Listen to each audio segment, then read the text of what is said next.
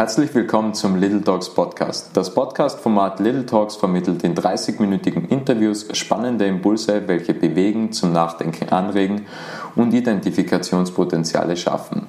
Und heute ist Markus Reitzhammer bei mir zu Gast. Markus Reitzhammer ist 41 Jahre alt und machte sich bereits im Alter von 20 Jahren selbstständig. Dies geschah direkt nach seiner Matura und dem Bundesheer. Sein Unternehmen Re-Systems ist im Bereich IT-Lösungen und Cloud-Service tätig. Heute umfasst sein Unternehmen bereits 10 Mitarbeiter. 2017 kam die Zertifizierung zum Datenschutzbeauftragten hinzu. Willkommen in der Show, Markus, und danke für deine Zeit. Hallo, Servus, grüß dich. Markus, lass uns mal anfangen. Das war ja damals gleich direkt nach der Matura mhm. und nach dem Bundesheer, wo du dich selbstständig gemacht hast. Und du hast ja keine berufliche Ausbildung gehabt. Stimmt, also ich habe die HTL-Matura gemacht, also äh, ich bin Nachrichtentechniker, Elektroniker. Ähm, wollte aber trotzdem, oder es war eigentlich gar keine Überlegung, ich, ich, es war für mich klar, dass ich mich selbstständig machen werde. Äh, das schon seit Kindheit an, es war eher die Frage, womit. Also das hat sich über die Zeit so geändert. Also in der Volksschule wollte ich eine Tierrettung aufbauen, äh, also eine, tiermedizinische Versorgung. In der Unterstufe hat sich dann gewandelt zur Elektronik, deswegen auch HTL Elektronik. Und während meiner HTL-Zeit hat sich dann gezeigt, dass, äh, dass äh, ich mich in dem Bereich EDV weiterentwickeln werde und das Ganze dort angesiedelt sein wird. Entsprechend habe ich dann einen entsprechenden Gewerbeschein gezogen. Und wie kam es damals schon zu diesem Mindset, dass du sagtest, ich will unbedingt selbstständig werden oder ich will unbedingt ein Unternehmen aufbauen? Woher kam das?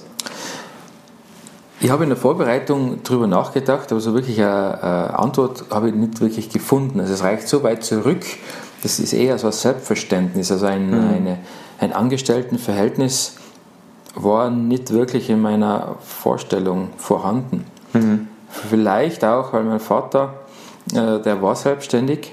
Ähm, ich habe es gar nicht anders kennengelernt, was ich aber schon gewusst habe, dass ich eben nicht die klassische Selbstständigkeit will, so wie er es hatte. Also selbst und ständig. Nichtsdestotrotz habe ich so angefangen. ja, okay. Das war 1998, ja, genau. mit 20 Jahren. Mhm. Wie ging es dir bei der Entscheidung? Die Entscheidung war klar, also es war damals ja noch sehr analog. Man ist auf die Behörde gegangen, hat einen Antrag abgegeben und Stempelmarken raufgeklebt und so, richtig ja. klassisch. Äh, da, da, kann ich jetzt gar, nicht, gar keine großartigen Gefühle damit verbinden, sondern es war einfach eine Handlung, die klar war. Mhm.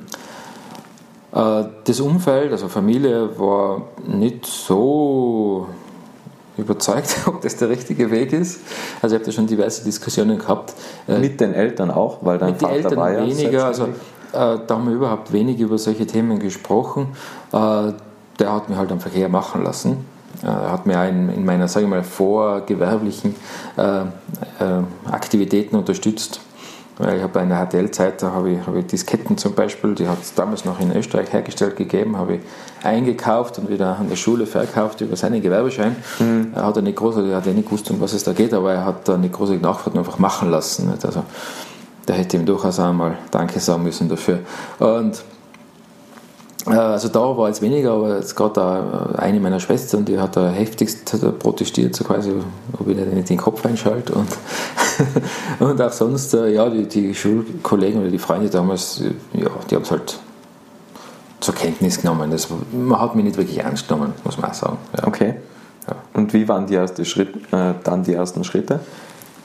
Ähm, also ich habe ja aus der HTL-Zeit eine gewisse, sagen wir so, einen potenziellen Kundenstock gehabt. Sehr äh, schön. Weil zu der Zeit waren, also zu, zu, der Zeit, wo ich in der HTL war, das war also von 93 an, war ein Computer extremst teuer.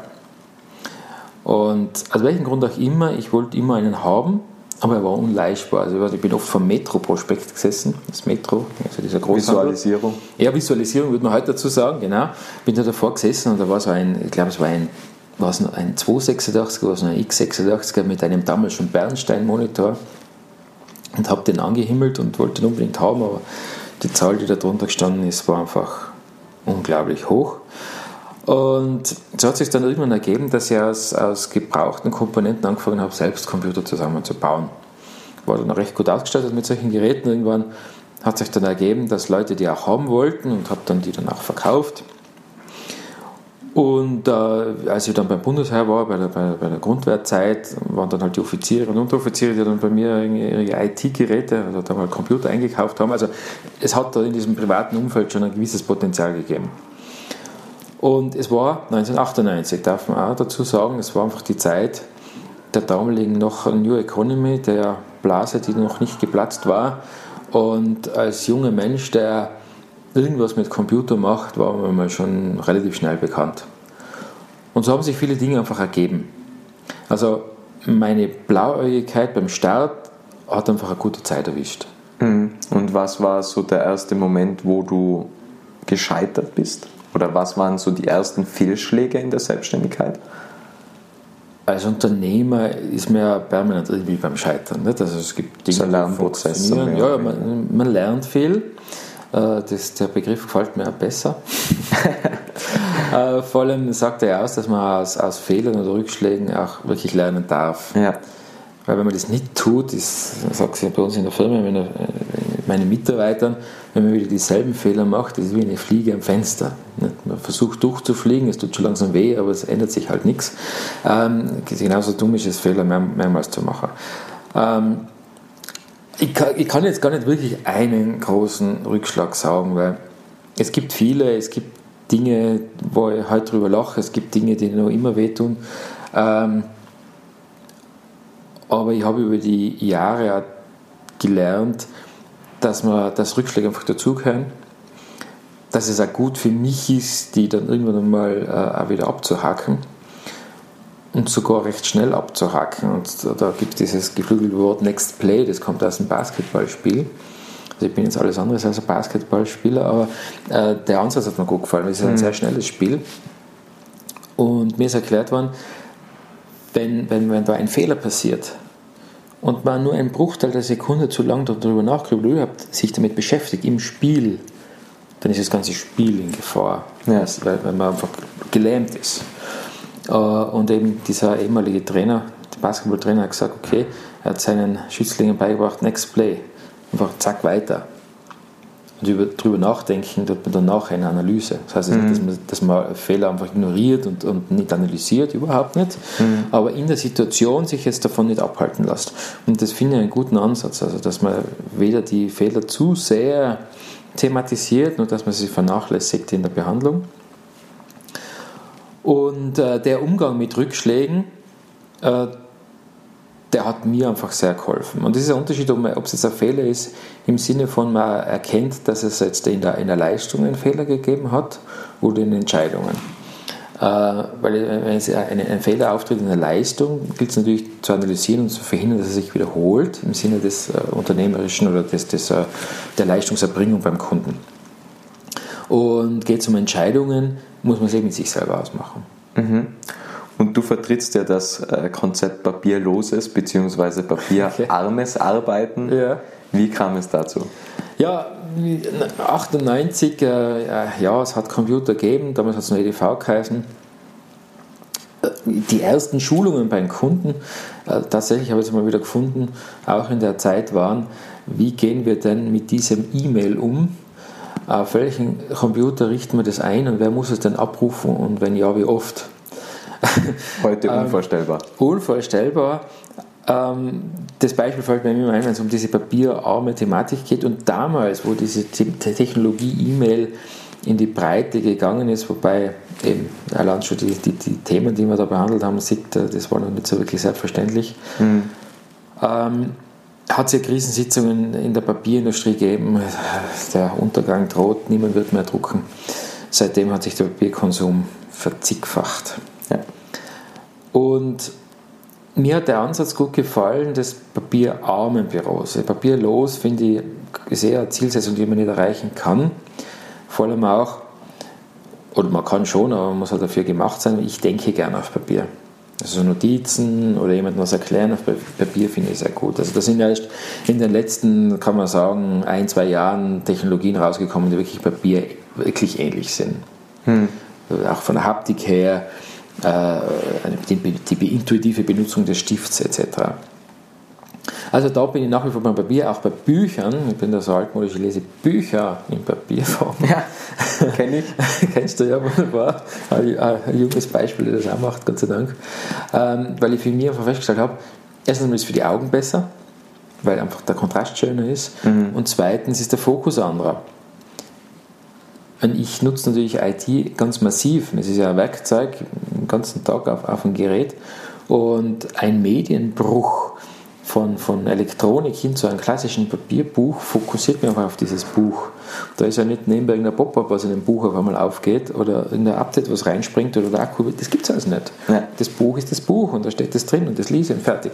Und da kann ich meine, meine, meine Post-its reinkleben und meine Markierungen machen und kann das wirklich als Arbeitsgerät verwenden und mich wirklich darauf fokussieren. Und das ist ja meiner Meinung nach das große Thema in der IT und die Herausforderung in der Digitalisierung, dass wir nicht unseren Fokus verlieren. Nicht? Also was mhm. jetzt am Smartphone äh, beginnt mit dieser ganzen Social Media Nutzung und Mediennutzung.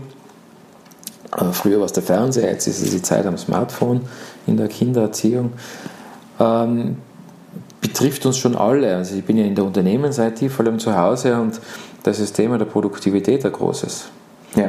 Und wenn ich die, die Mitarbeiter mit Informationen überschütte, da können die nicht produktiv sein. Mal abgesehen, dass es auch medizinisch äh, fragwürdig ist, weil der Mensch dafür einfach nicht gemacht ist. Ähm, und deswegen schätze ich schon auch solche, solche klassischen alten äh, Methoden, wo ich Papier überhaupt nicht gern sehe, ist zum Beispiel die klassischen Rechnungsbelege, Lieferscheine etc. Und äh, da kam dann eben die Idee auf das papierarmen Büros. Das äh, hat dann auch die, den Widerstand in der Belegschaft reduziert papierlos ist sehr radikal. Also ich kenne schon ein, zwei, drei Kunden, die wirklich papierlos sind. Ich bewundere die immer wieder, wie die das machen. Ähm, die haben halt auch Mitarbeiter, die das mittragen können. Mhm. Und durch die papierarme äh, äh, Gestaltung unseres Büros, was auch ein Riesenschritt ist, da wir ja doch in der klassischen Papierwelt aufgewachsen sind, äh, haben wir mal bei uns selber angefangen und haben mal diese Rechnungen reduziert, Eingangsrechnungen ähm, nur mehr uns digital übermitteln lassen. Und vor allem haben wir gesagt, okay, wir haben das vor, vor vielen Jahren gemacht, also das ist, das ist sicher schon zehn Jahre her, äh, haben wir gesagt, wir stellen den kompletten Prozess auf digital um, selbst wenn wir das Medium analog reinbekommen. Das heißt, wir haben alle, alle Belege digitalisiert. Mhm. Das war so das Um und Auf und das rate jeden, der das noch machen will. Das sind gar nicht so wenige, die das noch vor sich haben macht den Medienbruch. Also auch wenn es noch altes äh, Material habt, äh, Unterlagen digitalisieren, das Zeug wird aufgemacht, also das, das, die Rechnung, der Brief wird aufgemacht, eingescannt. Manche sagen, sie vernichten es, wenn sie meinen, oder es wird gleich in den Keller weit weg verbannt, dass man es nie wieder braucht, es sei denn, ein Steuerprüfer will sehen. Und dann wird rein digital weitergearbeitet. Das war so unser, unser ähm, Erkenntnis, also unser Selbstexperiment und allein die Tatsache, dass wir keine Rechnung mehr, mehr gedruckt haben für unsere interne Ablage, hat unser Archivplatz massiv verringert. Ja.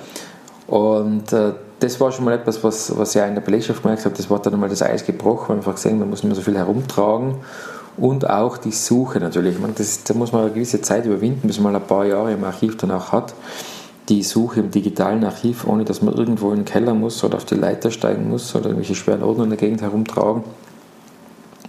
Äh, also spätestens dann, wenn man diese Durchstrecke von ein, zwei Jahren einmal hinter sich hat, äh, dass man wirklich ein schönes digitales Archiv hat, da will keiner mehr zurück. Ja. Und du bist ja nun schon seit 21 Jahren selbstständig in eben diesem technologischen Bereich. Wie glaubst du, sieht die Zukunft aus, beziehungsweise wie waren die großen Umbrüche für dich? Ja. Also ich habe lernen dürfen, dass hinter vielen Begriffen, wenn ich, wenn ich sie technisch betrachte, ja nichts Neues steckt. Nicht? Also alter Wein in neuen Schläuchen, wie man so schön sagt. Das war bei der Cloud so. Da ist auch eine Cloud gekommen und dann macht man es virtuell und im Rechenzentrum. Und ich mir dachte, ja, was ist da neu? Technisch nicht wirklich was. Wir haben das seit Jahren diese Technologien auch bei unseren Kunden eingesetzt. Das heißt, das Ding auf einmal Cloud. Und auf einmal da, der geilste Scheiße, das schon fast gesagt, und jeder muss es haben. Ja. Ja, was ist da neu? Komisch. Und habe dann aber erst lernen dürfen, da geht es nicht nur um die Technologie, sondern um die Philosophie, die dahinter steckt. Und das jetzt geschlagen wurde, ist die Digitalisierung. Ja, mein erster Reflex war, wie kommen ist, ja, wir müssen digitalisieren. Ich dachte, was mache ich denn seit 98? Ja, es ist digital. Allerdings, die Digitalisierung ist mehr als Technologie und Lösungen und Software, sondern es ist eine Philosophie, wie ich mit der Technologie umgehe und äh, wie Prozesse ablaufen. Und das finde ich so spannend. In, in, in der IT, in der, in der Geschäfts-IT geht es ja schon lange nicht mehr darum, äh, dass man irgendwelche Clients hinstellt, äh, Server installiert. Natürlich, das braucht man alles, das machen wir auch, das ist unser Tagesgeschäft. Aber es geht viel weiter. Was machen wir denn mit der Infrastruktur überhaupt und wozu sollen die dienen? Mhm. Das ist die erste Frage beim Kunden ist immer, was ist das Ziel? Was für einen Geschäftszweck habt ihr? Äh, wo steht ihr? Wie schauen eure Prozesse aus? Seid ihr noch analog unterwegs? Seid ihr schon digital? Wie arbeitet ihr? Äh, und das ist das Spannende und das war bei diesen DSGVO-Beratungen, das ist nach wie vor in meinen DSGVO-Beratungen und Workshops, die ich sehr gerne mache, interessant, dass, dass man dass dies die, die Möglichkeit gegeben hat, Prozesse anzuschauen und zwar zu hinterfragen. Und das ist eigentlich regelmäßig passiert, dass man äh, bei solchen Workshops draufgekommen ist, da werden Dinge gemacht aus Tradition. Mhm. Und nie hinterfragt. Ablage, genau, Riesenablage im DSGVO, ja, ist meistens hinterfragt, wo landet denn das? Dann auch die Papierablage, muss ja versperrt sein. Und auch ein klassisches Beispiel, redet halt, ja, Dokumente, personenbezogene Daten, auch Papierdokumente fallen in die DSGVO. Äh, das streiche ich mir hervor, wenn der ITler über DSGVO spricht, denkt man oft nur an IT. Und die müssen natürlich versperrt, zutrittsgeschützt etc. sein und natürlich auch gebackupt, was beim Papier ein bisschen schwierig ist. Ne? Und, und da kam dann die Frage, was tun wir jetzt da mit den Versicherungsanträgen für unsere Kunden? Und nach einer Weile sagen wir, warum macht es denn das überhaupt? Auf Papier. Das ist ja alles digital. Es wird ausgedruckt und abgelegt. Ja, das hat meine Vorgängerin schon gemacht. Aha. Und warum hat sie das gemacht? Das hat die Vorgänger auch so gemacht. Anders gefragt, wer greift denn jemals auf dieses Papierarchiv zu? Ja, eigentlich niemand. bis dann die Erkenntnis der Abteilungsleiterin kam, ja, dann lassen wir das doch einfach. Ja. Also das sind über Jahre hinweg, ist da, sind da Ausdrucke produziert worden, Stauraum verbraucht worden, Arbeitszeit verbraucht worden für etwas, was sich schon lange überholt gehabt hat. Also wirklich aus Tradition werden Dinge gemacht. Und das ist so der Mehrwert, den ich, so, den ich spannend finde. Und deswegen finde ich es also wichtig, dass man versteht, dass Digitalisierung nicht nur Technologie ist, sondern wirklich eine Herangehensweise, eine Denkweise und sich zu überlegen, äh, wie können wir unsere jetzigen Prozesse durch die Digitalisierung effizienter machen. Also es ist kein Selbstzweck, es geht um Effizienz, es geht mhm. um Reduzierung der Ressourcen, es geht um neue äh, äh, Abläufe, neue Prozesse und auch wenn wir oft in Silicon Valley oder sonst wo hinschauen, äh, wo es um diese disruptiven Geschäftsmodelle geht, genau genommen sind die klassische Geschäftsmodelle anders aufgelegt. Nehmen wir das Uber-Beispiel her. Ja, das hat halt früher Funktaxizentrale geheißen. Ja. Ich habe angerufen und dann hat da jemand ein Auto geschickt. Ja, und jetzt macht man das halt auf einer App und die App weiß, wo ich bin und die schickt genauso die Nachricht in die Autos und dann kommt halt wer. Und das ist halt das ist ein anderes Thema, ist ein rechtliches Thema, kein Taxifahrer, sondern halt irgendwer. Ähm, aber das Modell ist exakt das gleiche. Es ist exakt das gleiche. Und deswegen finde ich es also wichtig, dass ich die, die althergebrachten äh, Geschäftsmodelle, und da zähle ich mich mit meinem IT-Unternehmen dazu, dem Ganzen nicht äh, reflexartig verschließen, sondern mal schauen, was gibt es denn da? Was kann ich denn in meinen Prozessen verändern? Ich muss ja nicht darauf warten, dass irgendjemand anderer, irgendein Startup oder sonst was mein Geschäftsmodell disruptiert und, und mich über den Haufen rennt, sondern ich kann ja schauen, wie kann ich mein bestehendes Geschäft digitalisieren einen Mehrwert für die Kunden bieten, eine Effizienzsteigerung bieten, vielleicht einen Mehrwert für die Mitarbeiter äh, und mich so weiterentwickeln. Was sind genau jetzt die Schritte, wo du dich weiterentwickeln willst oder wo du den technisch, technologischen Fortschritt äh, machst? Bei mir im Unternehmen? Genau, ja. Ähm, also wie gesagt, wir haben natürlich viele Altlasten einfach auf unserer, unserer Geschichte ein paar interne Prozesse, die jetzt nicht so spannend sind. Ähm, bei uns sehe ich sehr viel äh, Potenzial einfach in der ganzen Ablaufsteuerung unserer Arbeitsschritte. Ich habe mehrere Marken, also, die Resystems im IT-Unternehmen, also im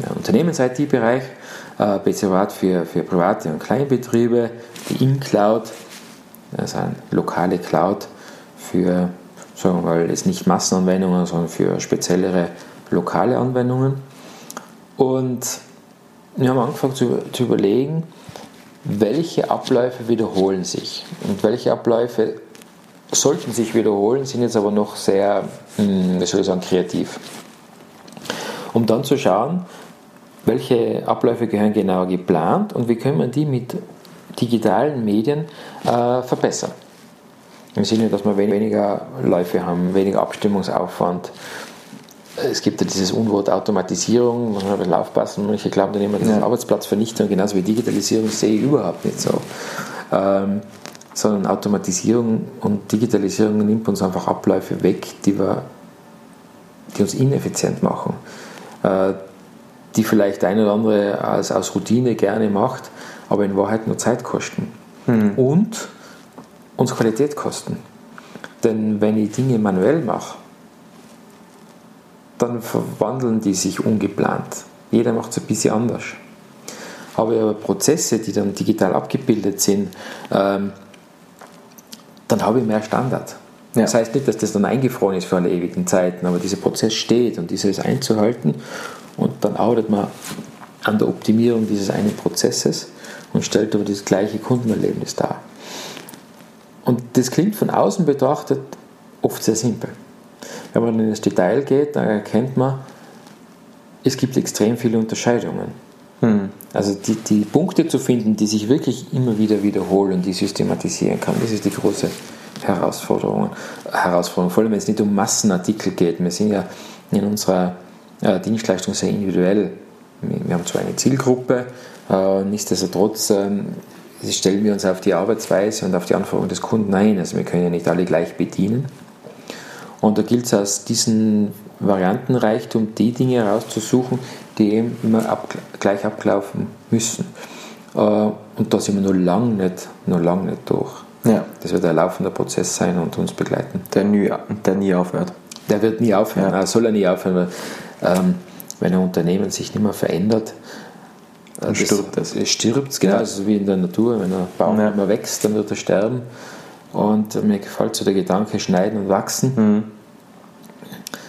Äh, wie beim Obstbaum, nicht? wenn man ein paar dürre Äste weckt, dass er wieder wachsen kann. Also das Unternehmen auch. Man muss nicht an allem festhalten. Es gibt ja mal Dinge, wo man sagen muss, so, das lassen wir jetzt. Ja. Dafür machen wir was Neues. Und das ist ein spannender Ansatz und auch das ist für mich Digitalisierung. Ja. Und vorher fiel ja das Stichwort DSGVO, mhm. Datenschutz, ja. ja. Mai 2018. Ja. viele wissen, was da passiert ist. ist es gut für die Digitalisierung, für diese Philosophie oder schlecht? hängt davon ab, wie man sich darin bewegt. Also ich finde es einmal generell für uns Menschen, für uns Personen gut, dass nicht alles erlaubt ist und dass eine Sensibilisierung stattgefunden hat. Das Spannende ist, es hat sich ja in der Tat nicht allzu viel geändert. Wir hatten seit den 70er Jahren haben wir in Österreich Datenschutzgesetze. Mhm. Natürlich sind immer wieder mal überarbeitet worden, weil damals hat der Computer noch stark anders ausgeschaut, als es heute so ist. Also das waren ja Großrechner und es hat nur wenige gegeben und dann man musste jedes Computergerät an diese Datenschutzkommission, hat es damals geheißen, dieses Datenverarbeitungsregister eintragen. Äh, schon bald einmal hat man erkannt, das führt in eine Sackgasse, weil so groß kann das Register gar nicht sein, dass man jeden Computer meldet. Äh, hat sich da schon was geändert. Es hat sich vor, vor allem geändert, erstens einmal die Wahrnehmung, weil der Strafrahmen massiv erhöht wurde.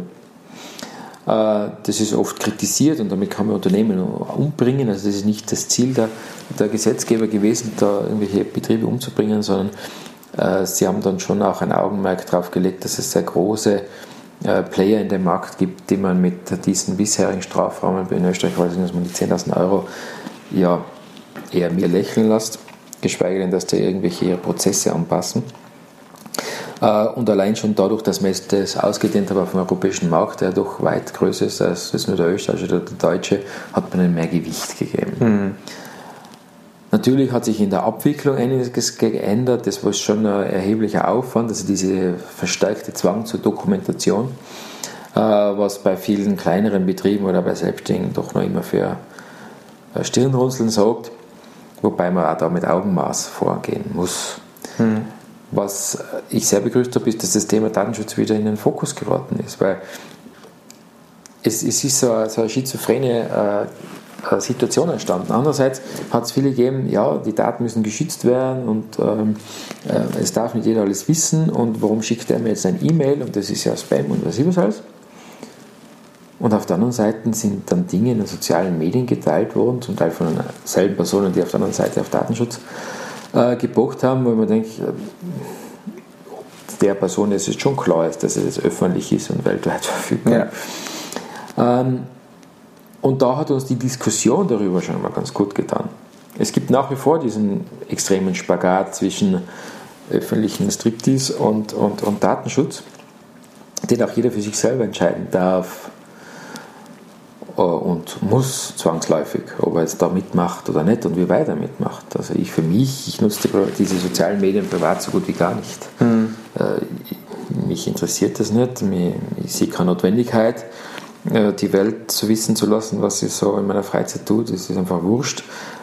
Beruflich allerdings schon. Mhm. Auch um über Informationssicherheit, um über Digitalisierung zu informieren, weil ich für mich den Anspruch habe, mein Wissen oder meine, meine Ideen dazu einer breiteren Öffentlichkeit bekannt zu machen. Mhm. Aber wie gesagt, das ist jedem seine eigene Entscheidung. Und so sehe ich diese DSGVO sehr neutral. Okay. Und wie sie aufgekommen ist, das war ja 2016 wohlgemerkt, äh, wir haben ja zwei Jahre Übergangsfrist gehabt, war ich zuerst auch erschrocken. Weil ich habe da gelesen, da kommt ein Gesetz und dann habe ich die ersten Entwürfe gesehen und äh, ja, wie Gesetze so sind, die sind nicht gerade so einfach zu lesen. Also ich war wirklich eingeschüchtert und dachte, um Gottes Willen, was kommt auf mich zu? Und deswegen habe ich mich dann, habe ich mich dann auch ausgebildet in dem Bereich, zertifizieren lassen, äh, nochmal auf die, auf die Uni gegangen ähm, und habe mich dann mit dem, mit dem Text angefreundet, weil ich einfach verstanden habe, wie wird dann sowas geschrieben, wie ist sowas aufgebaut und die, die, Anwälte, die diese Kurse gemacht haben, haben dann äh, ihre Antworten meistens so begonnen, naja, es kommt halt drauf an. Mhm. Und man muss es argumentieren können. Das heißt, man dafür das zahle ich so viel Geld. Ähm, aber in Wahrheit gibt es ähm, eine gewisse, ein gewisses Verständnis, wie man mit solchen Dingen umgeht. Mhm. Ganz kurz noch zu deinem Unternehmen und zu dir. Wir sitzen hier jetzt 2019 was passiert denn bei dir in Zukunft oder wohin soll das Unternehmen Resystems wandern? Mhm. Also Resystems wird nach wie vor im IT-Bereich sein, ja. im Unternehmens-IT-Bereich. BC Privat wird nach wie vor im Privatkundenbereich sein. Ähm, natürlich wird, so wie bisher schon, sich die IT gewandelt hat, auch das Unternehmen wandeln. Und äh, die Herangehensweise, dass wir stärker und immer noch stärker nicht nur auf die Infrastruktur schauen, die natürlich Teil unseres Geschäfts ist, sondern auf die nötigen Prozesse und äh, die Anforderungen des Kunden, beziehungsweise auch die, die, die Ziele des Kunden äh, einzubinden, ist so der Leitstern, dem wir nachgehen, was auch immer das dann technologisch bedeuten wird. Also da sind wir offen. Also wir sind auch jetzt nicht, wir haben beides. Wir haben On-Premise, also Lokalinstallationen, wir haben unsere, unsere eigene Cloud, wir haben die öffentliche Cloud. Immer schauen, was braucht der Kunde, was hilft dem. Mhm. Und was, ich, äh, was wir schon massiv sehen, weil seit ich eigentlich angefangen habe, wird man prophezeit, bald braucht es uns nicht mehr, weil es kennt sich ja jeder selber aus. Das ist weder im Unternehmen seit die Umfeld so, egal welche Generation wir da anschauen, noch ist es im Privatkundenumfeld so. Es wird auch in Zukunft äh, Backup brauchen, umso mehr, also gerade im Begriff dieser ganzen Ransomware, Verschlüsselungsangriffe, äh, diese ganzen äh, Hacking-Thematiken ist Backup das Um und Auf, um sich gegen Erpressungen zu schützen. Äh, Datenrettungen, weil man kann so oft Backup predigen, es wird selten gemacht. Also manche Werkzeuge werden sich nicht äh, wirklich ändern, sie werden zwar technologisch weiterentwickeln, aber sie bleiben dabei. Und ich persönlich, ich möchte mich noch mehr zum Unternehmer entwickeln, die diese Selbstständigkeit abstreifen. Ich habe lange gebraucht, bis ich mal den Unterschied verstanden habe. Zwischen Unternehmertum und Selbstständigkeit. Richtig, ja. ja. Das ist ein großer Unterschied. Mhm. Abgeben und, und delegieren. Abgeben, delegieren und vor allem, ich habe es zwar schon oft gehört, auch in meinen Anfangsjahren, Unternehmer arbeitet am Unternehmen und nicht im Unternehmen, habe es nicht verstanden, muss ehrlich sagen. Also das ist, das könnte man, es ist nicht ein Rückschlag, sondern das ist einfach ein, ein, ein, ein Versäumnis oder ein Scheitern, dass ich es nicht früher verstanden habe, so wirklich verstanden. Ja, aber du hättest es anders gemacht, wenn du es früher gewusst hättest. Richtig, da hättest du ja. hättest anders gemacht. Ja. ja. Und der Schritt ist nicht unerheblich. Ich habe vor kurzem einen, einen Unternehmer gefragt, der hat 500 Mitarbeiter, gesagt, du, wie machst du das, wie schaffst du das, dass du wirklich Unternehmer bist und nicht in die Selbstständigkeit kommst? Und der war so, so nett und, und, und, und offen und hat dann nicht gesagt, weil er der Geist ist, sondern hat gesagt, du, es ist ganz einfach, ich war immer Unternehmer. Das Unternehmen gibt es schon länger als ihn, also er ist als Unternehmer in das Unternehmen ja. eingetreten und gesagt, du hast das schwerer. Du hast gegründet, du warst Selbstständiger und jetzt ist es eine Transformation. Mhm. Das war sehr tröstlich für mich und Ansporn gleichzeitig, das zu schaffen. Weil nur so kann ich auch meine, mein Unternehmen weiterbringen. Mhm. Ich will nicht, dass mein Unternehmen von mir abhängig ist. Also das ist schon ein sehr großes Stück weit gelungen. Also operativ bin ich jetzt nicht mehr wahnsinnig viel im Unternehmen. Äh, gestalterisch schon, so soll es auch sein. Ähm, allerdings ist die Reise noch nicht abgeschlossen dann können wir ja gespannt sein, was noch alles bei dir passiert. Genau. Ich sage ganz, ganz herzlich Danke für deinen wertvollen Inhalt und deine Zeit und auch ähm, Danke an alle, die da draußen zugehört haben.